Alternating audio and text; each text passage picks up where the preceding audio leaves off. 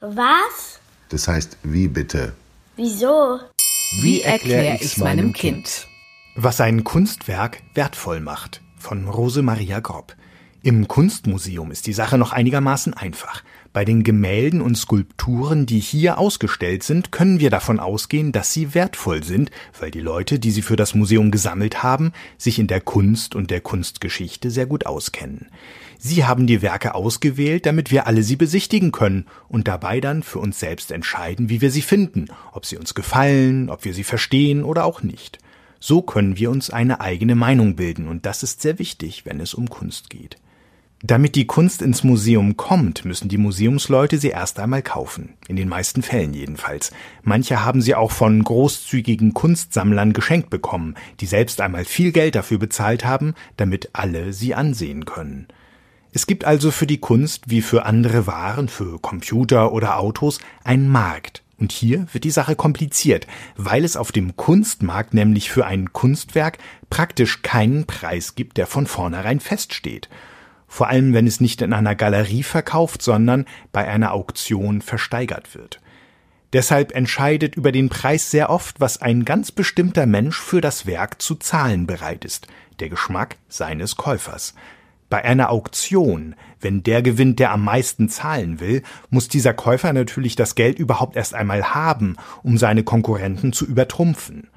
So kann ein Kunstwerk auf dem Markt sehr teuer werden, schon wenn nur zwei Menschen darum wetteifern, wer es bekommen soll und sich gegenseitig weiter und weiter überbieten.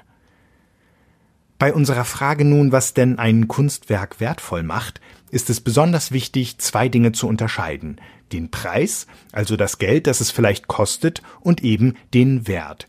Nehmen wir zwei Beispiele. Das erste Beispiel ist, dass wir vielleicht mit einer kleinen Zeichnung von einem gar nicht berühmten Künstler aufwachsen, die daheim an der Wand hängt und die wir schon immer lieben. Deshalb wollen wir, dass diese Zeichnung uns auch weiter begleitet. Dann ist sie wertvoll für uns persönlich, gleichgültig wie teuer sie einmal war. Das zweite Beispiel geht so. Wir sehen später irgendwo noch eine andere Zeichnung, die wir unbedingt besitzen möchten. Dann müssten wir dafür womöglich mehr bezahlen als alle anderen, die sie auch haben möchten. So kann der Preis entstehen, den sie schließlich kostet.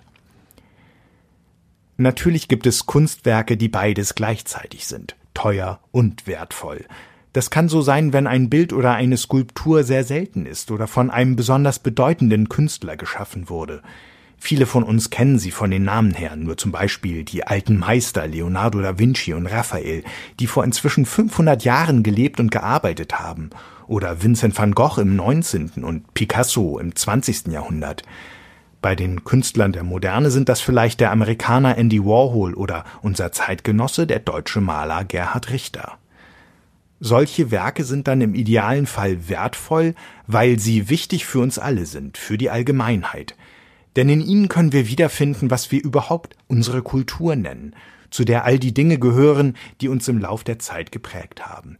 Wir können in ihnen, wenn wir sie sorgfältig betrachten, unsere Wirklichkeit, wie sie entstanden ist oder gerade geschieht, wie in Spiegeln sehen, die uns die Kunstwerke vorhalten.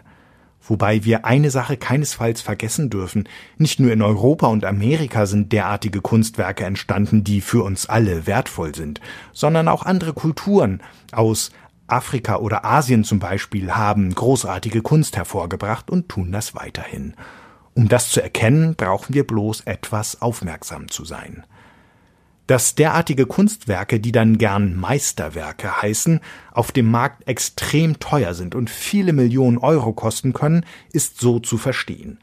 Dabei gilt, dass tatsächlich die meisten von ihnen in den wichtigen Museen auf der ganzen Welt bewahrt sind wobei wiederum keineswegs stimmt, dass alle Kunst, die im Museum ist, einen hohen Preis gehabt haben muss.